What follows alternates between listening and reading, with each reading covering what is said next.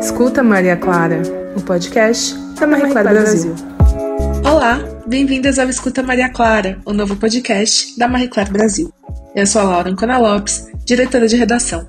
Nessa primeira temporada, eu e as editoras da equipe vamos discutir, junto com convidadas e especialistas, temas relacionados ao universo feminino, com a abordagem que você só encontra aqui na Marie Claire. Toda sexta-feira, um episódio novo para as nossas leitoras e agora ouvintes. Vamos lá? Escuta Maria Clara. Escuta Maria Clara. Escuta Maria Clara. Escuta Maria Clara. Podcast da Marie Claire. Da Marie Claire Brasil. O podcast da Marie Claire Brasil.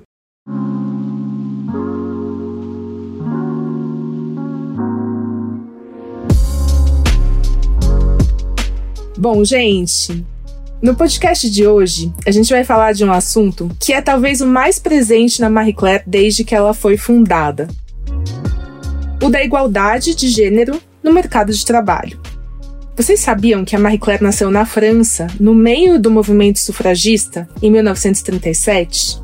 Naquela época, a gente lutava pelo direito de votar e de trabalhar. De lá para cá, muita coisa mudou, ainda bem, mas também ainda tem muita luta pela frente. Principalmente se a gente olhar para o momento que a gente está, em uma pandemia que dura mais de ano e que aumentou ainda mais a desigualdade de gênero como um todo, mas no mercado de trabalho em especial. Todo mundo, claro, foi afetado, mas foi a gente, fomos nós, mulheres, e mais ainda as mães, que tiveram mais perda de renda e acúmulo de tarefas domésticas. Hoje a gente vai olhar para esse tema com uma ótica bem profunda, mas também a gente vai propor soluções com base nas boas iniciativas que acontecem pelo mundo. Para isso, a gente vai trazer dados inéditos de uma pesquisa feita pelo LinkedIn, a maior rede social profissional do mundo, em 2021, em mais de 10 países, incluindo, claro, o Brasil. Para essa conversa, recebo aqui hoje a Ana Cláudia Plihal, executiva de soluções de talentos do LinkedIn. Seja muito bem-vinda, Ana. Muito obrigada, Laura. Estou super feliz de estar aqui e poder discutir esse tema, ainda mais trazendo esses dados todos que a pesquisa do LinkedIn apontou para gente de um tema tão importante e ainda mais relevante no momento de pandemia. Hoje está com a gente também a Sofia Esteves, que é psicóloga e preside a empresa de consultoria CIA de Talentos, também focada na gestão de pessoas. É colunista de carreira e liderança em diversas publicações, como o jornal Valor Econômico e também da Globo News. Já tive muito por lá. Ou seja, ela sabe tudo sobre o assunto. Tudo bom, Sofia? Tudo bem. Conta pra gente um pouco mais sobre como você tem atuado no mercado de trabalho hoje. Muito obrigada pelo convite. Olá a todos que estão nos ouvindo. Um prazer enorme estar aqui, uma honra com a Ana, que eu admiro tanto, com a Mary Claire, que também há tantos anos eu acompanho. E eu acho que esse tema é super relevante. A gente nunca esteve aí lutando tanto por esta causa, com ainda uma jornada enorme para fazer. Mas muito bonito ver os avanços que nós estamos tendo aqui no Brasil sobre esse tema. Obrigada pelo convite. Hoje está com a gente também a nossa redatora-chefe, que é a Adriana Ferreira Silva. Adri, tudo bom? Tudo jóia. Conta um pouco pra gente quem você é, vou deixar nas suas palavras. Seja bem-vinda. Eu sou uma aguerrida é, ouvinte hoje, na verdade, dessas duas mulheres incríveis que estão aqui com a gente, tanto a Ana quanto a Sofia, que tem muito a nos ensinar, principalmente é, nesse momento em que a gente vai ver esses números aí tão impressionantes que o LinkedIn levantou no mercado de trabalho para as mulheres. Então, já que você levantou, deixou o gancho para mim, Adriana, vamos a eles, né? Ana, vamos falar um pouco desses números. O LinkedIn fez essa pesquisa com duas mil pessoas, e aqui eu vou dar um pouco dos dados, né? Elas têm de 25 a 55 anos, em fevereiro deste ano, que estamos, 2021, e um número me chamou bastante atenção. Das mulheres que participaram da pesquisa de vocês, 44%, ou seja, quase metade delas, nunca pediu um aumento ou promoção, mesmo sabendo que mereciam. E aqui eu vou me incluir entre elas, tá? Na sua opinião, Ana, por que, que você acha que isso acontece? Bom, Acho que não dá para começar a discutir é, sem antes colocar a. A gente, a gente precisa entender a questão do viés inconsciente que é justamente uma série de preconceitos que a gente vai incorporando no nosso dia a dia, construídos no contexto da nossa sociedade. No caso da mulher, ele acaba perpetuando essa ideia equivocada de que nós não podemos ser tão bem-sucedidas no mercado de trabalho. E esse dado específico da pesquisa reforça essa crença que limita o desenvolvimento das nossas vidas profissionais. Nesse exemplo que você trouxe, vimos que a partir do momento em que as mulheres se sentem que até que merecem um aumento, uma promoção, por exemplo, elas esperam em média um ano e três meses para terem essas conversas com seus respectivos empregadores. Quando a gente faz o recorte ainda é, considerando a mulher negra, esse período pode chegar até a dois anos para que ele, ela tenha coragem de ter essa, esse tipo de negociação. É, além disso, né, quando a gente fala também sobre no momento de você aceitar uma nova proposta, procurar uma nova empresa, 37% da, é, dessas pesquisadas afirmam que nunca negociaram o seu salário com cerca de 44% dizendo que não se sentem confortáveis em ter esse tipo de discussão. Só para ter uma referência, no caso dos homens, esse número é um pouco mais do que 34%. Ana, você consegue explicar assim um pouco melhor para nosso ouvinte, né, leiga, que está se identificando com o que você está falando, é o meu caso, mas imagina se eu, que sou uma liderança, né, dentro da minha área, é, me identifico com isso, imagina as mulheres que estão na base. Entrar um pouco mais é, nesse conceito de viés inconsciente que você citou no começo da resposta, e aí depois eu vou pedir para Adriana comentar também. Então, é justamente a, aquela ideia de que a gente já está ocupando um espaço que não é nosso naturalmente, que não é, não é onde a gente deveria estar. E, consequentemente, é como se a gente tivesse que pedir licença para qualquer coisa que a gente quisesse fazer. E quando você vai ver, isso é muito inconsciente. Isso é muito de um comportamento que você nem nota que toma. E não é só você, eu mesma. Né? Em quantas reuniões eu, eu, eu já vivi no passado, é onde eu simplesmente não coloquei de fato uma ideia ou uma opinião, porque de alguma maneira eu não me via ali com aquela permissão, como se a gente precisasse ainda pedir permissão. Então, é, é, vem de uma história, né, de um, de um ambiente de trabalho construído por homens, para homens, e onde a gente chegou depois e ainda brigamos para nos sentirmos confortáveis nele. E aí o mais interessante é que quando você pergunta, né, como foi feito na pesquisa, quando você pergunta, e por que você não negocia um salário no momento de uma uh, entrevista de emprego, por exemplo, ou de uma, uma reunião, uma, uma conversa de recrutamento. No fundo, no fundo, a gente não tem uma explicação lógica. É um comportamento que a gente acaba tendo e repetindo e que quando questionado, quando você traz à tona, que é a, a minha, assim, a minha, a, eu acredito realmente que viés inconsciente a gente só combate debatendo. E quando você vira para uma mulher que está do teu lado, você, mas por que, que você não compartilhou essa ideia na reunião?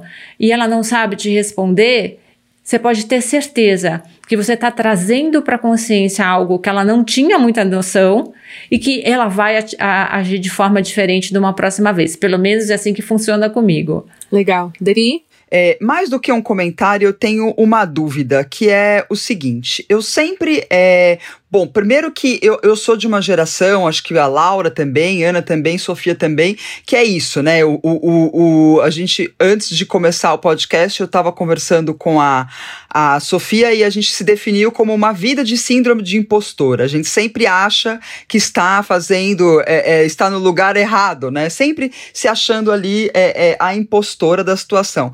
Mas eu tinha uma sensação de que essa era uma questão geracional. E eu fiquei bastante é, é, espantada porque a pesquisa do LinkedIn ela foi feita com pessoas de 25 a 55 anos. E aí eu queria te ouvir, Ana, para saber se existe um, uma diferença entre as mais jovens, porque a minha esperança era que as mais jovens já tivessem superado um pouco esse viés inconsciente que é, é tão forte na nossa geração, principalmente. A questão do viés inconsciente vem junto. Mesmo nas gerações mais jovens, o primeiro comportamento ele ainda é um comportamento comportamento de desconforto, um comportamento que não é natural a briga por aquele espaço. O que muda muito é que rapidamente, mais fortemente, se, a, a, as gerações mais novas se apropriam muito mais dessa, dessa mudança e impõem numa velocidade muito mais rápida. Elas têm muito menos medo de desafiar. Então, mesmo nas conversas sobre a importância da diversidade e o quanto é, você precisa não só é, estar ciente dela, mas brigar por ela, esse engajamento ele é muito mais fácil de acontecer. Elas têm muito menos medo de lutar contra os vieses, mas que vem, como eu coloquei, né, dessa construção desse coletivo a gente ainda carrega isso mesmo nas gerações mais novas. Eu vou jogar para Sofia agora e eu sei que ela quer co comentar o tema também, mas eu queria pedir para você complementar, Sofia, trazendo um pouco da visão da empresa, né? Acho que você faz um outro um trabalho do outro lado também, embora você mesma seja uma mulher líder e tenha passado por, certamente por situações que a Ana citou aqui, é, como pessoa, mas como vendo trabalhando do lado das empresas, como você enxerga isso estruturado dentro das empresas? E uma coisa que a Ana falou agora há pouco, né, das reuniões, por exemplo, na hora eu lembrei de como eu tenho hoje uma chefe mulher né? É, eu tive muitas, muitos chefes homens ao longo da vida. Eu me sinto muito mais à vontade de dar a minha opinião e de acrescentar uma ideia e falar em reuniões comandadas por ela. Esse viés inconsciente ele acontece dessa maneira também, meio ao contrário na empresa, assim, ao ter as mulheres em liderança, você vai ver naturalmente mulheres mais à vontade, tanto para expressar suas opiniões é, ou eventualmente pedir um aumento momento? Super boa pergunta, Laura. Eu queria é, colaborar aí com o que a Adriana e a Ana trouxeram, porque tem um fator que, sem dúvida, é muito preponderante nessa questão, tanto dos viés inconscientes e o receio né, por pedir o seu lugar ao sol, seja um aumento, seja uma promoção, ou seja, até de se inscrever nos processos seletivos. As mulheres só se inscrevem no processo seletivo quando elas têm a certeza que elas cumprem os pré-requisitos, enquanto os homens, eles acham que eles têm sempre todos os pré-requisitos. Então a mulher é muito mais crítica quando ela faz a análise dela para a entrada no mercado ou para uma mudança de empresa. Mas tem um fator que para mim é, é a base do que onde tudo isso começa, que é na educação dentro de casa. Né? E vem muito com a sua história de vida e a sua história familiar. Porque, por exemplo, eu vim de uma família onde as mulheres são muito fortes né? Tenho pai vivo até hoje, mãe, mas as mulheres sempre lutaram muito e isso fez com que eu desde muito cedo tivesse aprendido a lutar pelo meu lugar ao sol, batalhado, me determinado a isso, né? Eu montei minha empresa, eu tinha 26 anos de idade, pouquíssima experiência profissional. E aí o que acontecia?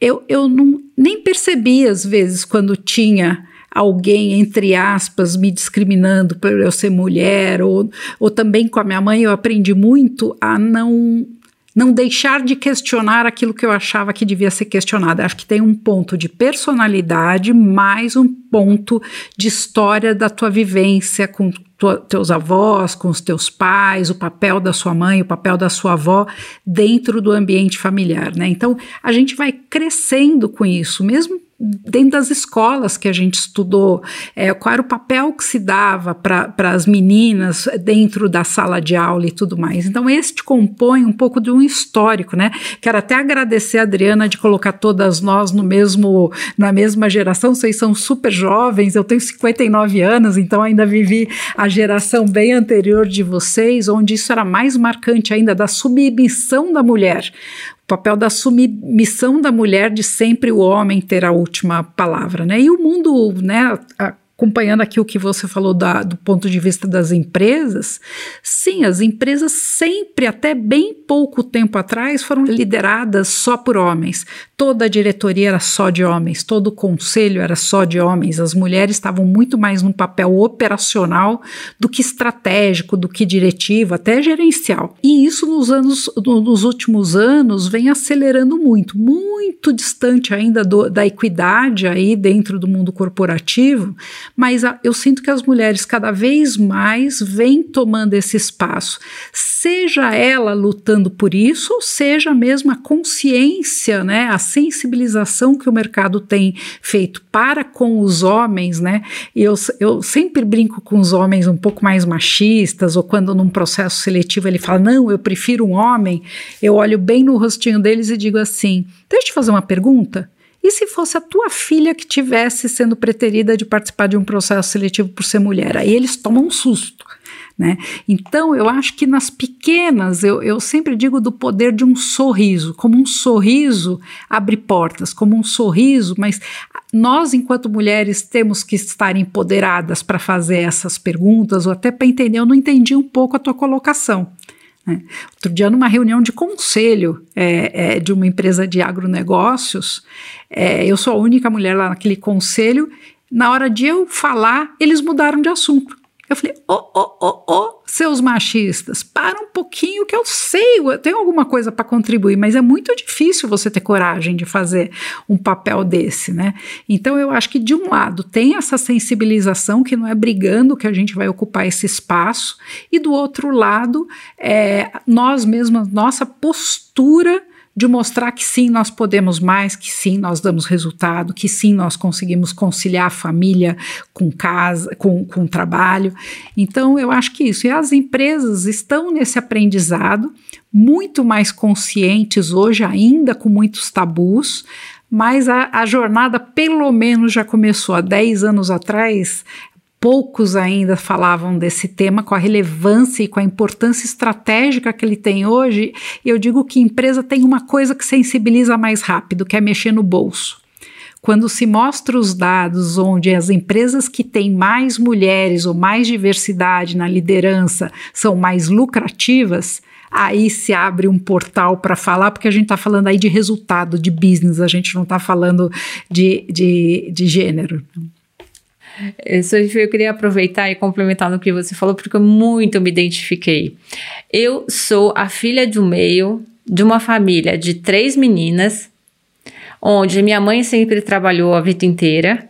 E meu pai é engenheiro e que sempre me disse que eu tinha que conhecer tudo, que eu tinha que fazer tudo e que eu podia tudo que eu quisesse. Estudei a vida inteira num colégio de freiras, só de meninas.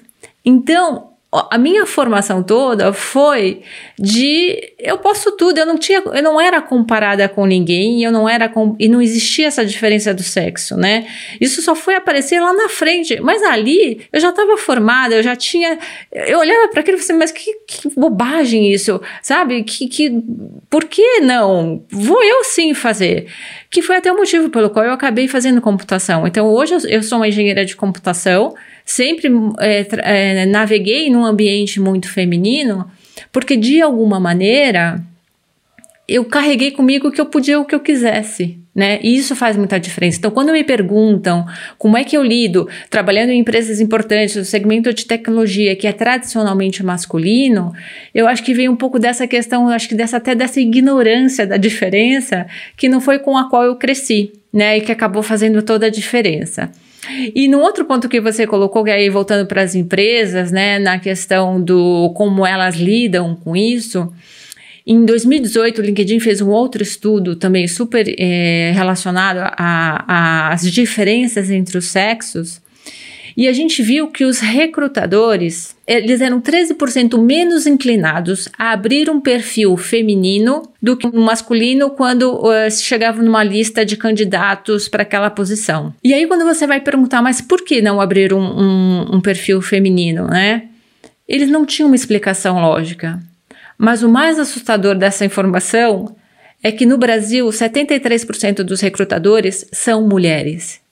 E aí você se pergunta, de onde vem? Vem do viés inconsciente. E que é nosso papel discutir para que justamente situações como essa, onde por um lado você tem um dado que mostra que empresas com equidade de gênero são mais lucrativas, pelo outro lado você também mostra que isso começa na luta contra o porquê não abrir um perfil feminino e que está lá no início da carreira é, da, da cadeia, né? lá no início do processo, que é no recrutamento dos talentos. Isso que você falou, Ana, é muito verdade. Quero até dar um outro relato de que às vezes, quando a líder é uma mulher da posição que vem fazer o briefing da posição, eu já escutei algumas vezes das mulheres dizer: não, eu não quero mulher porque eu sei como é. Depois vai querer ter filho, depois vai ficar estressada, depois traz os problemas para cá tal. E é de arregalar os olhos, né? Porque já vem também, às vezes, da própria mulher, e depende da tua, de novo, né? O que, que como você viveu os teus estágios de vida, que espelha assim, ah, se eu tive dificuldade, todo mundo vai, vai ter, né? E esse trabalho de poder sensibilizar, seja um líder homem, um líder mulher, e as recrutadoras, que eu concordo plenamente com você você, né? Porque não é, é, é questionar desde o levantamento da informação com o gestor, com o requisitante, é, quando ele traz um ponto, ah, eu quero um homem, qual é o nosso papel de questionar? E, ou de questionar, refletindo com ele o porquê não o papel contrário. Né? Queria, queria só agregar isso, muito super concordo com a tua fala. Sofia, a pesquisa do LinkedIn, ela trouxe algo que se comunica muito com o que vocês estão falando agora. É, 82% das brasileiras acreditam que possuem menos direitos do que os homens ao longo das suas carreiras. Né? Eu acho que vocês estão listando aqui uma sequência de situações em que isso acontece. Vocês citam uma formação é, não vou dizer feminista porque não conheço profundamente a família de vocês, mas que de alguma maneira a fam estrutura familiar não desencorajou a busca pela sucesso profissional por vocês serem mulheres. Já eu, acredito que a Adri também, não fazemos parte de uma família assim. Eu sou de uma família super machista. Eu queria ir para a área de exatas também, meu pai não deixou. Mas mesmo assim eu tô aqui, né? Então eu acho que é, é legal, acho que é legal vocês apontarem os pensando um pouco nesse dado, já já a gente vai entrar na maternidade também, mas assim, 82% das mulheres é, acham que têm menos chances no mercado de trabalho e muitas delas vieram de famílias que não as incentivaram a serem líderes ou grandes profissionais. Como que você muda a estrutura da empresa, do negócio e da cabeça da mulher para que ela consiga, no fim, conseguir fazer o que ela quer? É a pergunta de um milhão de dólares, né? Para mim, a grande virada, e é o que eu percebo muito nas conversas que eu tenho no mercado, é quando você começa a trazer, como a, a, a Sofia comentou, do, números, né? Quando você começa a trazer fatos e, e, e estatísticas, né? E comprovar que quanto mais representativa for a sua força de trabalho, melhor é para você. Um, uma das características que ficou bastante aparente, especialmente agora no momento de pandemia, e tem ganhado muito espaço no mercado, é a questão do balanço, até mesmo do que é a composição, o que é uma pessoa competente ou, ou talentosa para uma determinada função. E vem se vendo que cada vez mais, é, especialmente também quando você começa a crescer na carreira e para os níveis de liderança, o, a composição das competências técnicas com as competências comportamentais ou as habilidades pessoais, né, interpessoais, começa a fazer muito, muito mais sentido, né? A gente continua, é a máxima que a gente fala, né? Contratando pelas competências técnicas e demitindo pelas competências é, interpessoais. Isso tem um custo, isso tem um impacto. Seja um impacto na produção, seja um impacto na relação, seja um impacto no ambiente de trabalho. E quando você vai ver para os gêneros, você vê que mulheres naturalmente têm as competências interpessoais, comportamentais, naturalmente mais bem desenvolvidas. Né? Então, a, a comunicação, a, a, própria colaboração, a, a, capacidade de se colocar no lugar do outro, né? a empatia são características bastante bem mais presentes no público feminino do que no público masculino e que tão, têm ganhado espaço de valorização. Mas isso tudo por quê? Porque as empresas têm se conscientizado e visto nos seus resultados de que é, proporcionar um ambiente onde exista uma coerência entre cultura e bem-estar faz bem para o negócio e gera resultados mais impactantes. Então eu não vejo muito, pelo menos o caminho que eu escolhi, né, e que funciona é justamente na hora que a gente traz números, a gente traz fatos e dados e começa a construir aí um posicionamento questionando inclusive o que é o talento de forma diferente.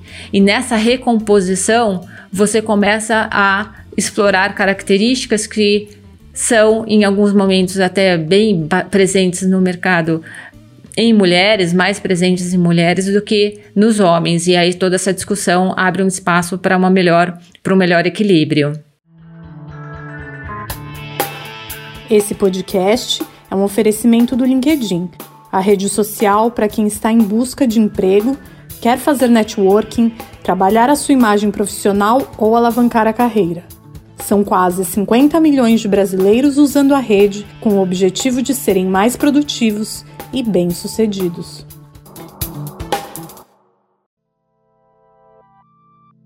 Quero trazer aqui, colaborar. Por favor, agora eu vou pedir para vocês três e para quem está nos ouvindo não me jogarem tomate tá bom? É, não ficarem bravas comigo, porque isso que eu vou falar é para trazer simplesmente um outro ponto para a gente debater aqui, porque eu acho que a gente tem que olhar de todas as vertentes. A gente está falando né, das mulheres fortes que foram lá, com a, com a, história que a Ana contou, com a minha própria história de, de nem ter percebido que existia até uma determinada idade essa questão de discriminação. É, você contou, né? Meus pais são europeus também, tinha um, machista, um por, por parte dos meus pais, mas eu também vejo, e aí como pro, contraponto disso, que assim eu vejo muito mais as mulheres se colocando num papel, tenho que falar isso com cuidado, as mulheres às vezes se colocando muito mais num papel de vítimas da situação do que de protagonistas da situação, trazendo muito, ah, eu não fui promovida porque eu engravidei. A minha primeira pergunta para elas é: você continuou dando o mesmo resultado? Você continuou fazendo a tua progressão aí da, de dar conta da, das coisas? Como é que você hoje tem se posicionado sobre isso? Porque também eu acho que cabe a nós, e aí também a gente está trabalhando a questão do síndrome do impostor, a, a, questão do viés inconsciente, mas é também por que, que eu não paro e pergunto, mas por que, que isso está acontecendo? Que papel eu estou me colocando para não ter sido vista para promoção ou para não, não achar que eu sou capaz de, de concorrer a tal contratação ou a pedir um aumento de salário. Então eu acho que tem aqui os dois lados que é o preparar o ambiente, fazendo a sensibilização das organizações e tudo mais, mas também a própria mulher colocando, né, uma, uma pergunta do porquê não se questionando, sim, porque às vezes a gente vai olhar o lado, o copo meio vazio e a gente não olha também as conquistas que a gente tem, ou até olhar para a nossa própria história de vida e olhar o que, que a gente conquistou na nossa história até aqui. Puxa, né? Que coisas eu já fiz que foram maravilhosas e que às vezes eu nem me dei conta que foram maravilhosas. Então, resgatar isso tem tudo a ver também com uma competência que a mulher tem mais desenvolvida, na minha opinião, que o homem, que é o autoconhecimento se eu tenho um autoconhecimento, se eu sei saber quais, se eu, se eu consigo analisar quais são as minhas fortalezas, aquilo que eu faço que me diferencia e tudo mais, com certeza eu vou ganhar mais força dentro de mim para também batalhar as, pelas coisas. Isso é só, de novo, não estou dizendo nem que é certo nem está errado, só estou trazendo um outro ponto de vista aqui para a discussão. Sobre isso, eu queria fazer uma pergunta, e acho que você tem um ponto, né, Sofia? Mas eu também acho que tem uma questão muito estrutural relacionada a isso. É, a Adriana, acho que ela pode comentar um pouco, né? Ela passou, ela, embora, enfim, pareça uma menina, ela tem, sei lá, 25 anos de história no jornalismo e já passou por todo tipo de redação: jornal, diário, revista semanal, revista feminina. E aí, assim, eu tenho um pouco a impressão de que em especial no caso das mães, e eu falo um pouco por mim também, porque eu também sou mãe, mas rendo tanto ou mais até do que uma mulher que não tem filhos. Já vi muito isso em redação. Mas já ouvi muito também, no momento que entrei na empresa, de você está pensando em engravidar? Vou te pedir para não engravidar por um ano, vou te pedir para não engravidar por dois anos.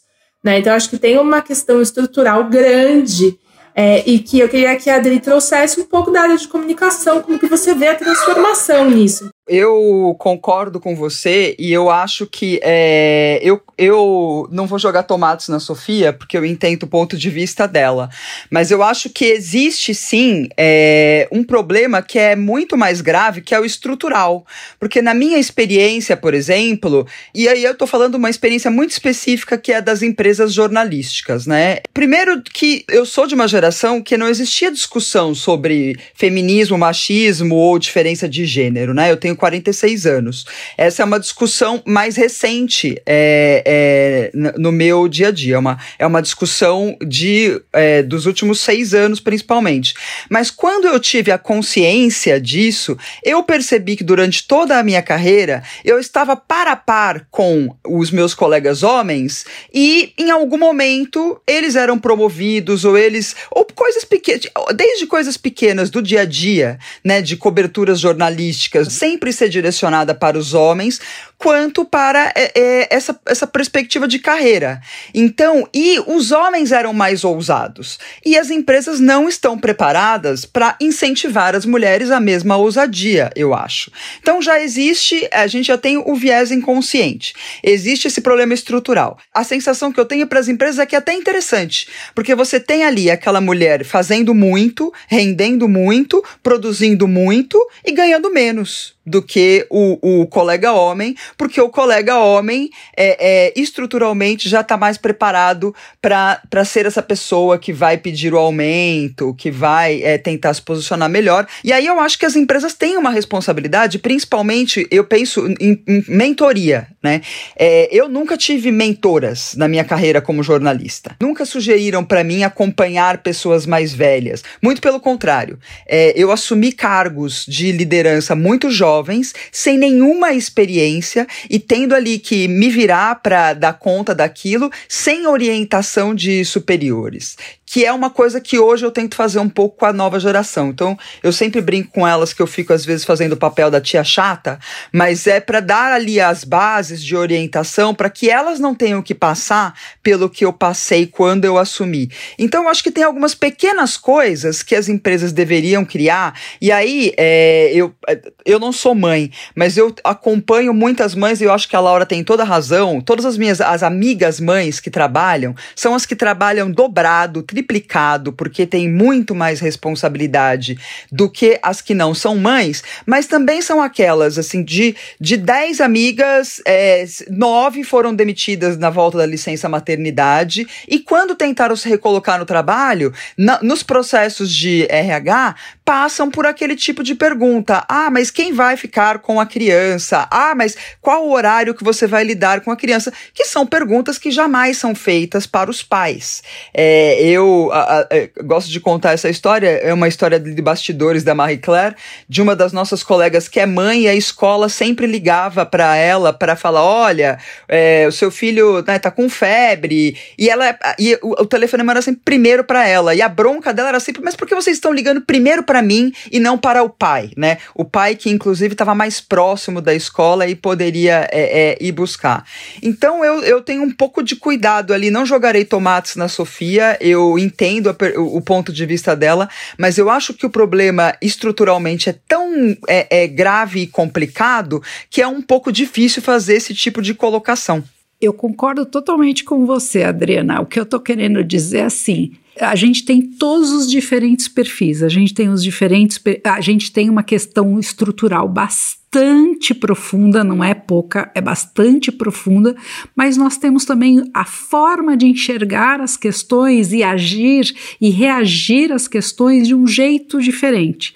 É, é esse o meu alerta para quem está tá nos ouvindo, que é muito assim, que o, o machismo estrutural está aí, que ele existe, que, que ele, ele nem sempre ele é notado, mas que também tem um papel que a gente pode, trazendo à tona a nossa potência, também lidar com isso de um, de um jeito diferente, colocando, né, de novo com o poder do sorriso, colocando, mostrando que a gente está lá e para que que a gente está lá para viver, que a nossa carga, é, mesmo com todos os maridos, às vezes ajudando dentro de casa, com todos os afazeres e tudo mais, a gente tem sim, como você deu um exemplo maravilhoso, sempre quando tem alguma coisa com o filho, é sempre para a mãe né, que, que se procura. Então, acho que é uma coisa, é, é, não exclui a outra, depende muito do perfil da organização, depende muito do perfil também do gestor e das próprias mulheres. A questão estrutural é tão forte e, e, e, entendo super a, os dois lados da, da, questão aqui trazida, mas o, o próprio levantamento que a gente fez lá no LinkedIn mostrou que essas profissionais se, se sentem assim de fato quase que questionadas sobre se devem continuar ou não na vida profissional, mais ou menos com 29 anos de idade. Então, esse é o momento do pico do questionamento sobre o prosseguimento da carreira da mulher. E aí, quando você pega essa idade e tenta entender por quê, primeiro, tem um fator biológico muito importante, né? O, o, relógio começa a dar lá as suas cutucadas e, e, e, e, perguntar, né, que decisão que você vai tomar daqui para frente, vai ser mãe, vai ser profissional, vai ser o quê, né? Como se as duas coisas não fossem possíveis de serem as duas coisas, né? A mãe profissional. Porque tem uma, uma, uma percepção né, de que a mulher vai perdendo um pouco da esperança e diminuindo as suas metas de carreira por fatores como justamente o entendimento que a sociedade ainda não superou a questão da desigualdade de gênero. Então, 37% delas atribui a essa, essa quase que frustração profissional ao fato de que é, não existe espaço na sociedade ainda para encarar esse desafio, essa carga, né, é, ou a, a, esses dois papéis funcionando concomitantemente. A outra, justamente, o, segundo maior motivo para essa desaceleração, que foi o motivo para 32% das mulheres, é a carga mental que vem no momento em que essas outras responsabilidades surgem. Quando essa história do, da, da escola ligar para a mãe, é primeiro para a mãe que se liga. É assim que a nossa sociedade ainda opera. E querendo ou não, tem o período da licença maternidade, que na relação mãe-filho é sensacional, mas que para a empresa é sempre vista com, com alguma cautela no sentido do impacto na carreira e na produção daquela mulher. Então, esses foram os três grandes elementos que a pesquisa trouxe que ainda atrapalham a evolução da mulher e que vem sim com essa carga de peso por ser estrutural. Mas eu também acredito que a gente só muda essas questões estruturais e que vão levar tempo questionando né? Então, assim, eu sou mãe, tenho o Henrique de 18 anos, a Carolina de 16. Eles têm um ano e meio de diferença só. Foi uma decisão bastante consciente no momento da minha carreira, mas assim, porque eu fui muito planejado, então eu já tinha atingido um certo nível, sabia que podia parar por naquele momento e tal nem todas as mulheres têm essa capacidade ou essa oportunidade de se planejarem dessa maneira. Entendo isso. Mas me dá muita vantagem na hora de eu ter essa conversa com outras mulheres. Então, assim, termos mais mulheres é muito importante porque permite, inclusive, que talvez não tão formalmente como você colocou, Adriana, mas as mentoras surgem surgem no, na conversa. E eu lembro de estar tendo essa é, uma situação aonde a, a, grande queixa era justamente essa: fica tudo nas minhas costas, sou eu que tenho que levar na escola, sou eu que tenho que, tenho que, que preparar o banho, sou eu que coloco para dormir, sou eu que leio o livrinho. Aí eu perguntei, mas você já pediu para o seu marido fazer isso? Aí ela parou para mim e falou: hum, não, chega nesse ponto. Eu falei assim, é porque no fundo a gente também gosta de ser um pouco super mulher, né? A gente quer ser a super mãe, a super profissional, a super irmã, a super filha, a super tudo. A gente carrega um pouco essa essa esse desejo de ser super mulher, né? E acaba às vezes nem convidando o marido para essa participação, o parceiro para essa participação. E aí eu só, foi só uma pergunta. Você já, per, você já perguntou para o seu marido se ele gostaria de fazer isso? Enfim, são situações como essa que fazem com que a gente esteja atento, atento a propor um novo modelo que permita, seja ela em conversas corporativas, com programas estruturados, mostrando e educando tanto liderança quanto profissionais de como acomodar todos esses papéis, mas também eu concordo com a, com a Sofia que a gente pode no dia a dia, nas pequenas coisas, incutindo mensagens subliminares de que é temos que talvez ceder um pouco mais, empurrar um pouco mais para fazer com que a mulher encontre um, um espaço digno e relativo à sua grandeza dentro do mercado profissional. Ana, eu vou concordo contigo. Acho que a gente tem, é, acho que sim. Acho que quando não está posto, né? Quando a realidade não está posta, a gente precisa chamar é, quem não está participando da história, da conversa para a história. Acho que isso é educativo. Mas eu também entendo quem tem raiva e já me, já, já me coloquei nesse lugar da raiva de, poxa, ninguém precisa me pedir ajuda para ser mãe. Eu sei ser mãe, é meu papel, né? Então acho que no lugar é, dos homens tem um pouco isso, assim, ah, para eles é opcional, para eles você tem que chamar, para mulher não dá raiva, você engole a raiva e aí você chama, porque também não adianta não chamar, porque também não vai mudar. A gente está numa fase, espero eu, de transição que, é, que a gente possa ajudá-los a ser, fazer essa ponte. Mas aí eu quero olhar de novo para o para o mercado de trabalho, assim, acho que no quesito, né, quem que pode ajudar a fazer essa ponte? Acho que as empresas certamente. E aqui eu queria citar algumas iniciativas de algumas empresas, né, a gente, é, por exemplo, ano passado eu entrevistei a Fia Mazarif do Twitter, que em 2016 fez a equivalência da licença maternidade e paternidade no Twitter. É, eu acho que é, esse é o, e ela me disse que até o ano passado só um cara tinha tirado a licença completa. Né? O meu cunhado ele trabalha na Goldman Sachs. Ele também tem direito a seis meses de licença paternidade e ele pode quebrar isso em vários períodos. Ele tirou dois né? Ele disse que lá na empresa só dois caras tiraram a licença inteira. Então acho que tem um pouco de, mas, aí, mas já é um começo, assim, é, é, é o lugar que enquanto a mulher só a mulher ficar afastada, é claro que vai haver uma discrepância, uma diferença entre o homem e a mulher. E aí, isso eu tô olhando, falando especialmente né, de licença maternidade e paternidade. Eu sei que Salesforce também tem é, boas iniciativas em relação a isso, inclusive com casais homoafetivos.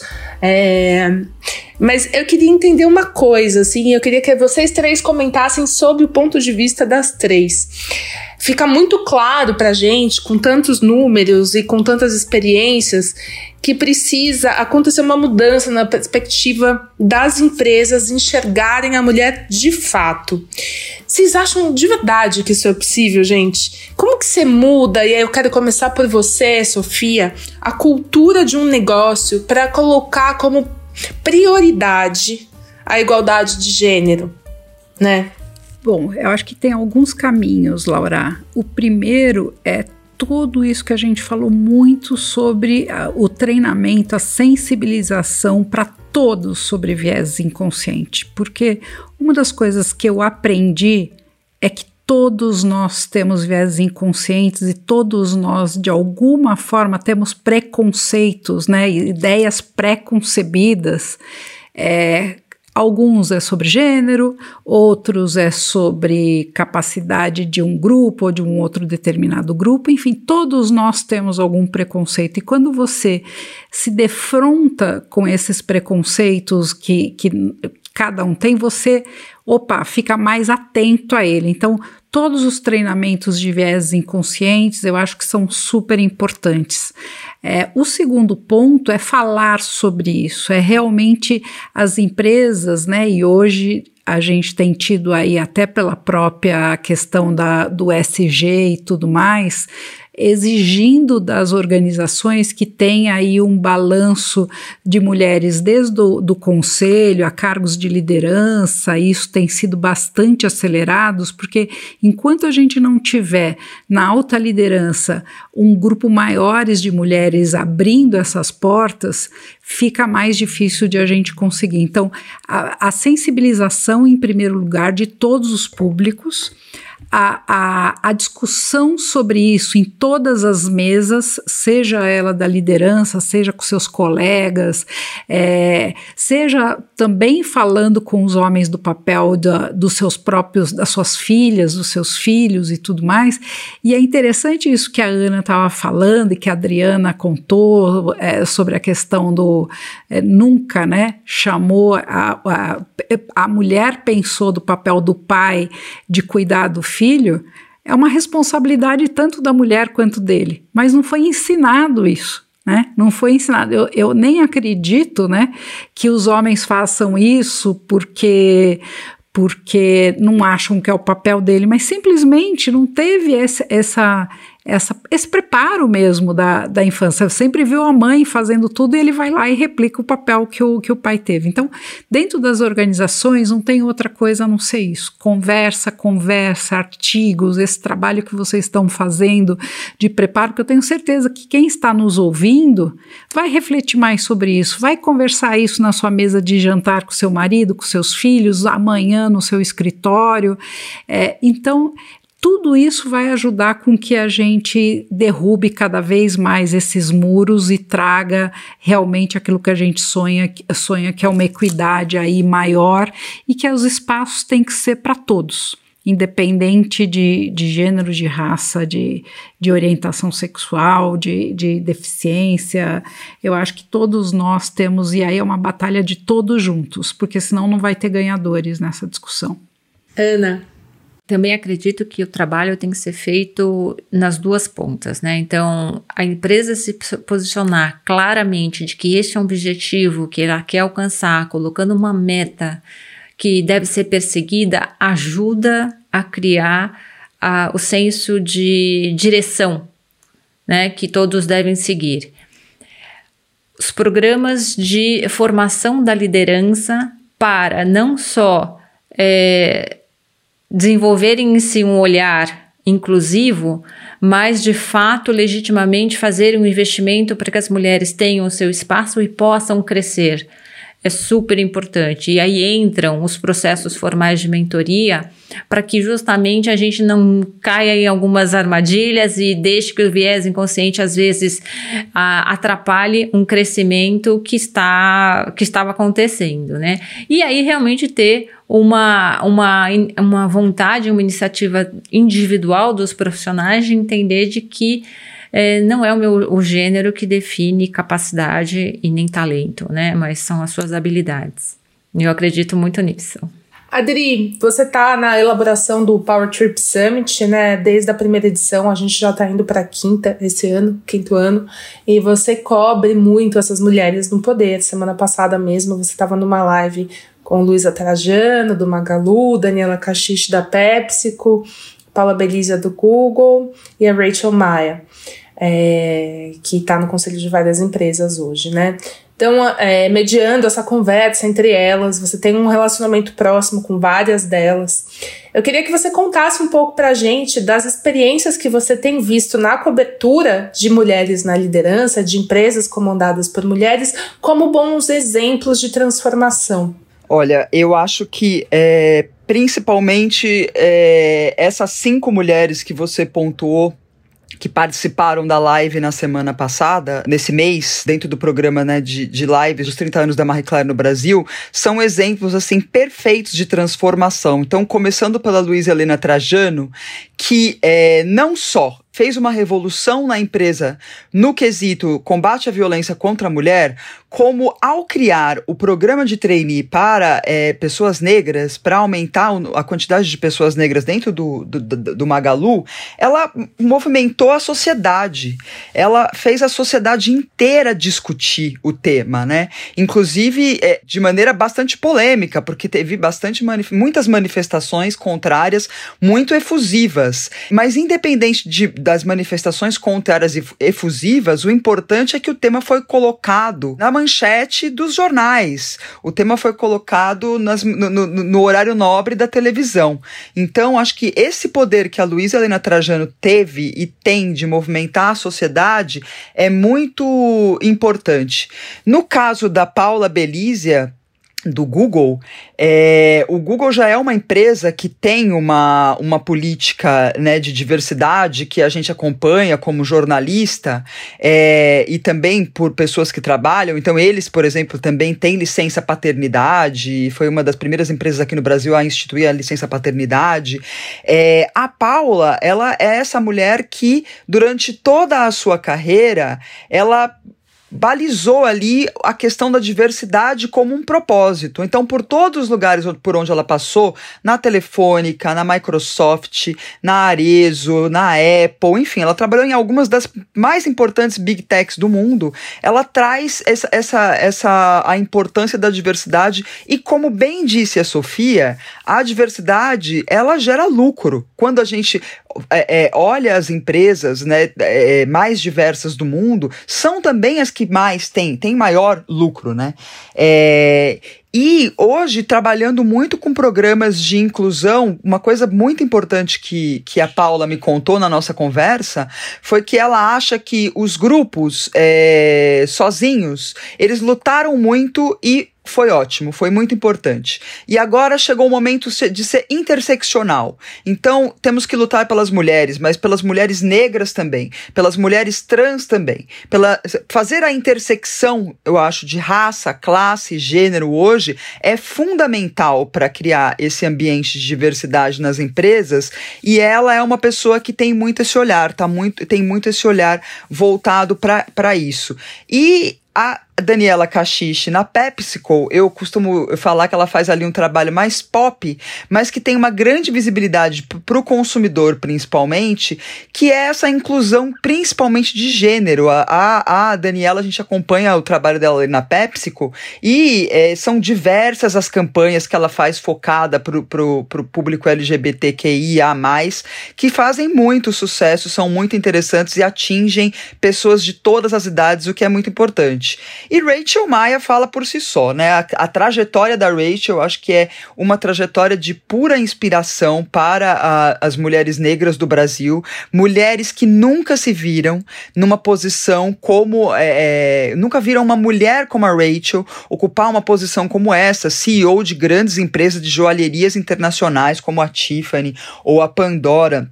Então, eu acho que o principal desse meu trabalho na Marie Claire nesses últimos seis anos foi que, por conta de acompanhar a trajetória dessas mulheres e é, acompanhar os programas que elas criam dentro das empresas, é que eu comecei a perceber o quanto, e aí eu volto para nossa área, Laura, o jornalismo, o quanto nós, nas empresas jornalísticas, ainda temos que avançar para chegar neste mundo ideal que é da diversidade racial e de gênero. Acho que elas nos trazem muitas lições e no nosso, acho muito importante que no nosso microcosmos, dentro da Marie Claire, a gente conseguiu colocar algumas dessas coisas em práticas e eu acredito que foi muito pela experiência que a gente conquistou nesses últimos cinco anos com o Summit. Acredito que vocês esteja de acordo. Completamente de acordo. É, acho que a cada summit é, a gente sai diferente, né? É, isso é uma, não só a gente, como essas lideranças falam muito para isso pra gente. E quem quiser, quem ficou curiosa para acompanhar essa live que a Adri mediou, ela tá salva no Instagram e não só no Instagram, no YouTube, em todas as redes Facebook da Marie Claire. Ela aconteceu na primeira semana de abril, então fica fácil de achar. Para entender melhor como as empresas podem se movimentar a ter realmente ambientes de trabalho mais iguais entre homens e mulheres, eu vou chamar aqui duas participações super especiais. A gente fez algumas perguntas para Rachel Maia executiva que teve à frente de marcas de luxo como Tiffany, Lacoste, Pandora e hoje faz parte do conselho de outras grandes empresas. E também a Camila Farani, empresária e investidora anjo, que está à frente da versão brasileira do reality de empreendedorismo, o Shark Tank do canal Sony, e também é presidente da G2 Capital, uma boutique de investimento em startups. A Rachel e a Camila são mulheres negras e por muito tempo foram as únicas em reuniões formadas majoritariamente por homens brancos. E hoje parte da luta delas é também pela inclusão de mulheres como elas no mercado corporativo. Rachel e Camila, baseada na experiência de vocês duas como líderes, Que caminho que a gente pode tomar para promover de verdade uma maior inclusão de mulheres em cargos de chefia e promover a igualdade entre os gêneros no ambiente de trabalho? Bom, primeiro nós temos que ampliar os horizontes, deixando claro que não é o gênero que define o talento da pessoa, e sim as qualidades e o esforço e empenho daquela pessoa e o quão responsável e dedicada ela está na sua carreira. Então, um primeiro bom passo que nós podemos dar é deixar de pensar na questão de gênero versus talento. Nós devemos pensar no profissional. Nunca me contrataram para ser uma presidente, que seja das marcas onde eu passei como presidente, Lacoste, Tiffany, Pandora, Nunca me convidaram por causa do meu gênero e menos ainda pela minha raça. Me contrataram pela minha qualificação. Então, meninas, eu deixo aqui um recado claro, objetivo e direto. Seja o melhor naquilo que você se propôs a ser na vida. O caminho que a gente pode promover, sem dúvida nenhuma, são criação de programas de mentoria, de coaching, de incentivo à participação de mulheres em cargos dominados por homens, né? para que haja referências em que essas próprias profissionais elas possam se projetar. Também vale bastante a criação de um comitê focado em debater a liderança feminina e gerenciar as ações e envolvimento de altos cargos com o tema. Eu vejo também muito claramente uma, uma, adoção de uma política formal de compromisso com a equidade de gênero e diversidade, né? E principalmente também com fornecedores. A Coca-Cola, que para mim é uma das referências aí quando trata de, de, liderança feminina, ela quando percebeu que o número de cargos de, o número de mulheres em cargos chefia era muito desigual, ela começou realmente a implementar ações que quebrassem né, os possíveis obstáculos que impediam a força feminina de crescer no ambiente, né? Então, tudo isso que eu falei agora faz muito sentido, desde também iniciativa de processo seletivo para ser mais equilibrado em gênero, até o apoio ao cuidado com filhos e as colaboradoras gestantes. Né? É importante também o acompanhamento da presença feminina por cargo e a causa das, dessa rotatividade por nível hierárquico. E por fim, assim, cada vez mais é um incentivo né, e apoio ao equilíbrio entre vida profissional e pessoal, flexibilizando a jornada de trabalho. Eu, por exemplo, no meu dia a dia, eu tenho aí dentro das minhas unidades de negócio aproximadamente 60% são mulheres, né? E desses 60%, a gente tem alguns, algumas, algumas implantações específicas, né, implementações específicas, justamente para entender que ela, ela precisa ser flexibilizada a jornada de trabalho, né? Que tem coisas que, que somente as mulheres que elas possuem, né? Principalmente quando fala da dupla jornada, não que o homem não tenha, né? Mas a gente sabe que historicamente, estatisticamente, isso é mais isso é mais na mulher. Então tem uma flexibilização da jornada de trabalho da minha parte, das outras lideranças aqui do, do meu grupo, justamente para com mulheres é, nesse sentido, né? Fora as, as, as reuniões de liderança, as reuniões one-to-one, as, as reuniões peer-to-peer, -peer, onde a gente estimula o autoconhecimento. Para quê? Para que cada vez mais a síndrome da impostora, que também historicamente e estatisticamente é mais vista em mulheres, para que a gente consiga cada vez mais driblar isso e enfraquecer esses sabotadores é, que acontecem numa, numa maior densidade em mulheres. Legal, gente. Agora mais uma pergunta. Como que a gente pode demolir a ideia de que é impossível para as mulheres conciliar justamente é, duas coisas que a gente estava debatendo aqui antes, que é a carreira e a maternidade? Como que as empresas conseguem se organizar para mudar a crença interna de que a mulher tem um teto, isso muito entre aspas, tá? Para crescer profissionalmente até chegar a ser mãe? Opa, para tudo. Tenho 50 anos, fui mãe aos 40 pela primeira vez e tive a graça de ser mãe pela segunda vez aos 48 anos de idade. Ou seja, é completamente possível conciliar o profissional com a maternidade. Pelo contrário, nós tendemos sempre a ser o melhor naquilo, naquilo que escolhemos. Vamos tomar bastante cuidado nos preconceitos do passado. O que se construiu no passado não é mais que serve para o presente, menos ainda para o futuro. Temos desafios? Sim, temos. Temos que fazer adequações de carga horária, temos que fazer adequações de, de filho chamando você no meio da reunião, em especial num home office. Tudo isso é o mundo real. Tudo isso é a vida como ela é. Essa questão da maternidade fica muito atrelado à responsabilidade que nós temos, sim, né, que é a prerrogativa da mulher, mas isso não significa que ela não pode ser boa em todo o resto. Não. E outra coisa, no equilibrar dos pratos, ter a consciência também que vai cair um prato ou outro, como caiu na minha vida, tá, gente?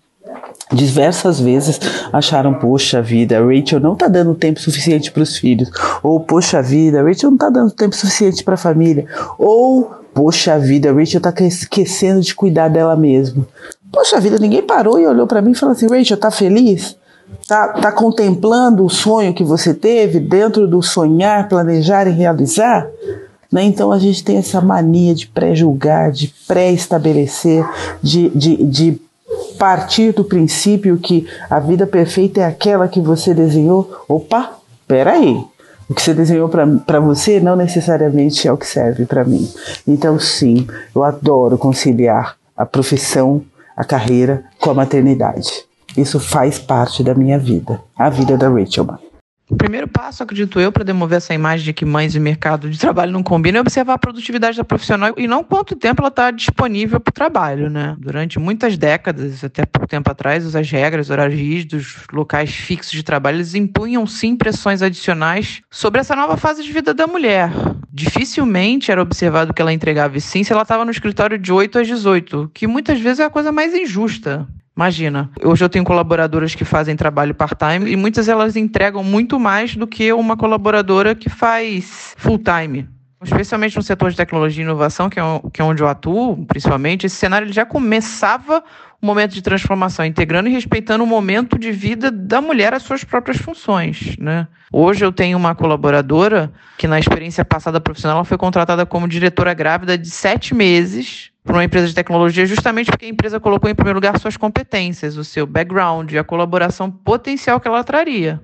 Depois do nascimento do bebê, trabalhou junto com ela na criação de uma rotina que atendesse o seu momento de vida e também as necessidades corporativas. Né? Hoje é possível ver mais e mais movimentos nessa direção, que enxergam a mulher, mãe e profissional como uma só né, com aspectos complementares nas diversas dimensões da vida. Então, acho que algo importante nesse sentido é a representatividade. Né? À medida que mais mulheres, mães, chegam em cargos de lideranças, que compartilham a realidade de suas vidas e pessoas com outras mulheres, você tem um ciclo positivo. Elas veem que é possível, mais delas trocam experiências e fortalecem na construção da sua carreira. Fora do setor de tecnologia, essas flexibilidades eram um tanto mais raras né, de serem observadas, né, especialmente em setores mais tradicionais. Mas eu acredito que a lógica está mudando sim.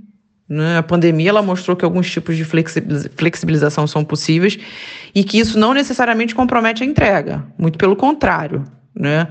Eu vejo a mulher mãe com um senso de realização muito maior. E esse senso de realização ele é totalmente proporcional à tua produtividade. Sim, houve um novo aprendizado sobre o que é trabalhar, como construir carreira e como integrar as diferentes dimensões de vida à rotina corporativa. Né? E aí, para finalizar, especialmente sob essa ótica empresarial, eu acredito que estão em vantagem das empresas que souberem valorizar o momento de vida dessas mulheres. Aproveitar seus conhecimentos e traçar planos de longo prazo. Então eu faço um convite para todas as mulheres para que cada vez mais olhem para si e pensem como é que elas podem ser melhores como seres humanos, antes de mais nada, e como profissionais para olhar na sua carreira, né? Muito mais do que envolver um embate entre homens e mulheres é olhar para si e falar assim: puxa, como é que eu posso progredir, como é que eu posso evoluir? E à medida que isso for acontecendo, capacitar e mentorar outras mulheres, né? O ciclo que eu chamo de, de, de empreendedorismo do comportamento empreendedor do bem. Que bom ouvir a Rachel e a Camila, né, gente? Obrigada, meninas, pela participação de vocês. Sempre um prazer. Embora a gente esteja se aproximando do fim, a gente está aqui há uma hora conversando, passou voando. Acho que tem aqui, é, vou pedir umas considerações finais para vocês comentarem, mas acho que não tem como a gente não falar do LinkedIn, né, Ana? Acho que quando a gente fala de boas práticas de empresas, é, essa pesquisa que foi feita é uma pesquisa focada em gênero, né, para entender é, como que estão funcionando. E vocês, assim, é uma rede social profissional, né? Acho que vocês querem entender o que está acontecendo com as mulheres e mapear. E sei que tem, vocês têm um corpo feminino grande. Conta um pouco pra gente o porquê de fazer essa pesquisa nesse momento, qual o intuito e que práticas de gênero vocês gostariam de implementar a partir dela, inclusive na própria rede social como você colocou, a gente só combate aquilo que a gente conhece, né? Ou a gente só consegue trabalhar com aquilo que a gente conhece. A gente tem esse privilégio no LinkedIn de trabalhar de forma agregada com milhões e milhões e bilhões e bilhões de dados e que acabam gerando essa tendência.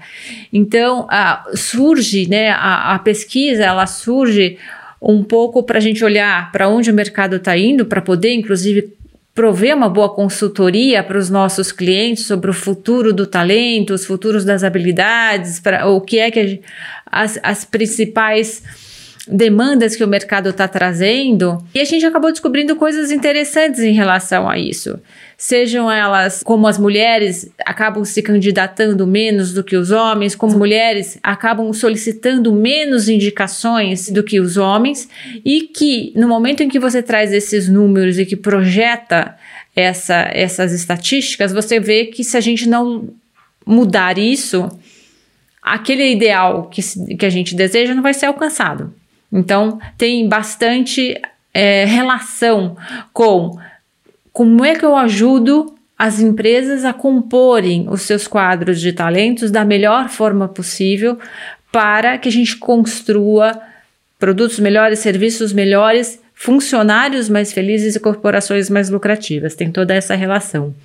Dentre uma dessas pesquisas, acho que uma que vale a pena citar foi a de 2019, que trazia como principais tendências para o futuro do mercado de trabalho como um todo, e aí não era específico de, de gênero, tinha a questão da importância das habilidades interpessoais, tinha a questão já do surgimento, isso foi antes da pandemia, porque foi 2019, da crescente, do crescente desejo pelo trabalho é, remoto. E uma que chamou muito a nossa atenção, que foi a solicitação às empresas de criarem políticas de combate ao assédio sexual. Embora tivesse é, se, as tendências fossem as mesmas em todos os países pesquisados, no Brasil aparecia também e de uma forma, acho que terceiro lugar ou segundo lugar, que foi da onde surgiu a ideia da gente fazer. Então, ir tentar entender um pouco mais o tamanho desse problema e descobrimos que uma em cada duas mulheres reportava ter tido algum problema de assédio sexual no ambiente de trabalho, chegando ao extremo de que uma a cada seis mulheres abandonava a sua carreira profissional pela experiência ruim que tinha tido em relação ao assédio sexual. E, infelizmente, como o mundo virtual acaba copiando o mundo real, a gente começou a ver que esse era um tema também na plataforma e que se a gente não conseguia conceber a ideia de que era deste tamanho o nível de exposição que as mulheres sofriam em relação a essa agressão que em diferentes níveis privavam-nas do seu crescimento, a gente também não ia admitir isso na plataforma.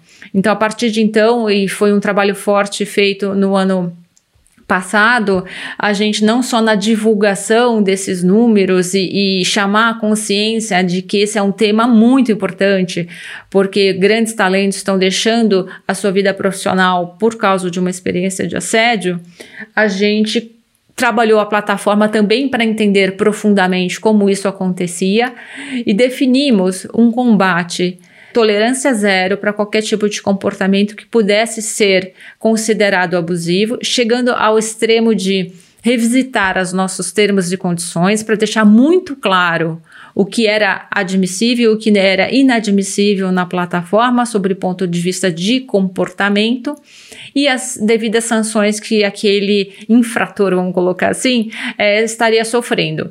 Então, foi desde aí até toda uma inteligência artificial de monitoramento, equipes dedicadas em receber e acompanhar é, posts, é, artigos uh, comentários que pudessem ser classificados como abusivos e poder eh, criar um canal de denúncia visível e conhecido para todos os usuários da plataforma, em como você poder contar que aquilo me agrediu e eu não quero mais passar por isso. E aí tem todo um processo por trás que avalia e que atua sobre essas questões. E por que, que eu trouxe todos esses passos? Porque são justamente os mesmos passos que a gente indica para as empresas quando a gente está conversando sobre esse tema é, no mundo real. Né? Então, quando perguntam, né, e eu de, voltando para os números, né, que é, que é uma linguagem que fala muito com o executivo, é, quando eu começo contando, olha, uma em cada duas mulheres sofreu algum tipo de assédio, é difícil acreditar que aquelas, aqueles 100% das que não sofreram estão todas trabalhando na sua empresa. Aí ele para e fala assim: não, de fato, difícil aceitar. Então é melhor você entender que é um fato, é um problema e precisa ser enfrentado. E aí a conversa começa. Então, primeiro ter consciência de que sim existe, até hoje esse problema existe, tem um impacto, gera prejuízo, seja emocional para a mulher, seja para o conjunto de talentos da empresa. Esse tem, né, tem que se ter clara qual que é a política e posição que a empresa deve é, assumir em relação a casos, o que, que ela considera um assédio e qual é a atitude que ela vai tomar.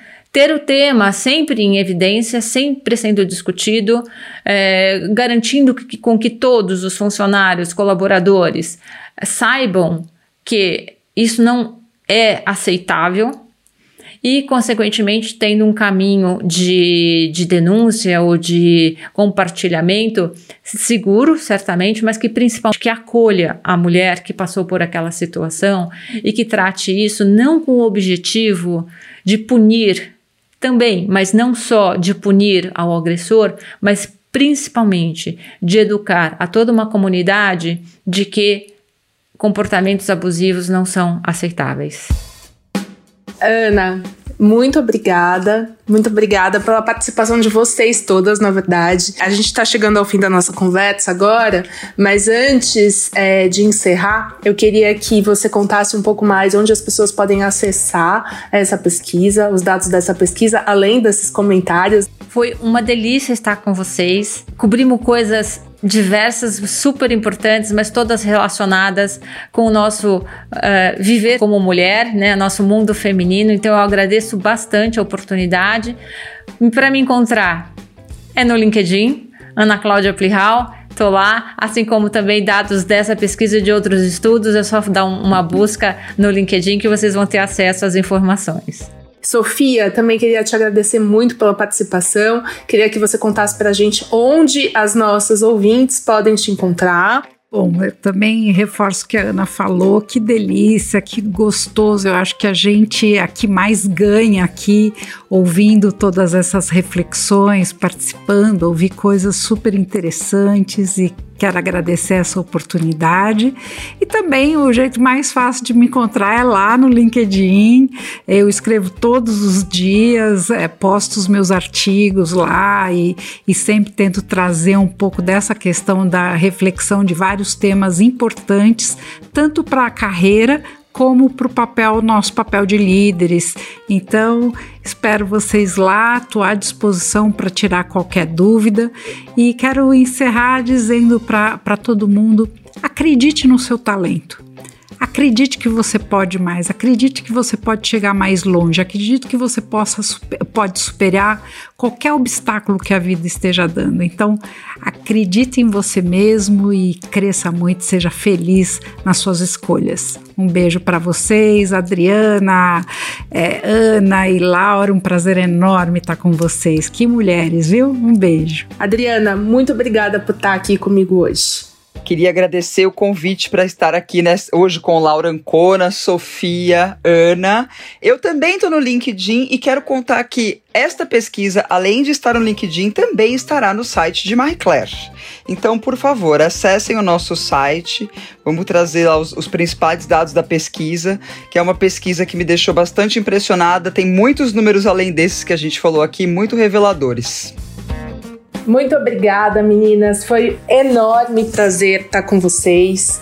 Semana que vem a gente está de volta, sempre às sextas-feiras, em todas as plataformas de áudio, com Escuta Maria Clara, o novo podcast da Marie Claire Brasil. Para entrar em contato com a gente, acesse o nosso site, marieclaire.com.br e em todas as redes sociais, inclusive no LinkedIn. Um beijo grande para todas, até a próxima. Tchau!